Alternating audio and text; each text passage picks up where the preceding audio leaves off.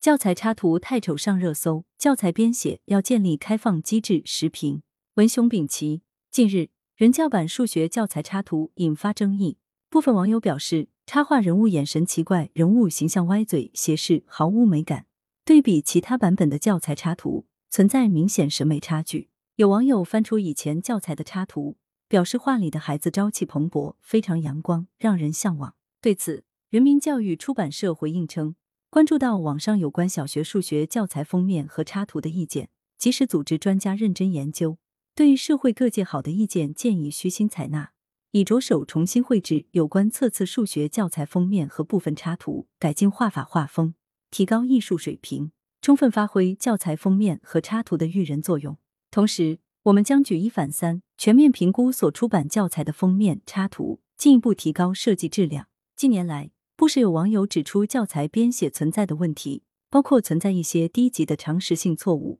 而这些问题是可以通过建立开放的编写机制加以解决的。如在教材编写时，编者听取使用教材的教师、学生以及家长的意见，这些低级的错误就会被早发现。再就是在教材采用时，要把选择权交给教师、家长，由教师、家长评估教材编写的质量，从而进行选择。这可督促编者。出版社重视教材的质量，教材的封面和插图也是教材的重要组成内容。通常，教材的封面插图是由专门人员结合内容进行设计，再由编者、出版社编辑共同选择，经过二审、三审以及教材审定委员会审定的。因此，并不是某个设计人员就可决定插图风格，这是多个环节综合决定的结果。但就是如此，这也只代表教材编写者的审美。而不能反映公众的审美，因此解决这一问题的办法就是设计多个不同风格的封面插图，在一定范围内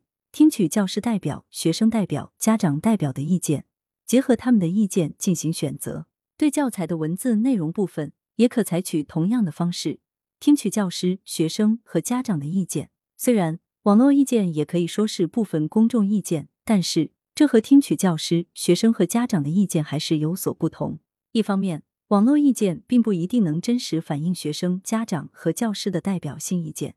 有的可能只是少数家长的意见，甚至是情绪性意见。但是通过网络传播后，引发舆情，如多年前我国某地方的学校向小学生开展性教育，有家长在网上发文质疑性教育读本尺度大，在舆论的压力下，学校收回性教育读本，这导致性教育在小学中一直难以推进。其实，个别家长的意见或许并不能代表多数家长的意见，可相关话题在网络上发酵，也就影响到教育的开展。另一方面，舆论评价不能替代专业评价，由专业的编写者听取教师、学生和家长的意见，和以舆论评价代替专业评价是不同的。如果以舆论对某一内容插图的评价作为专业评价，那可能会出现迎合舆论的问题，这就会影响到教材编写的创新。以及不同风格的探索，为追求保险，在设计封面和插图时，就可能采取一个标准、一个风格、一个模板。科学合理的处理方式是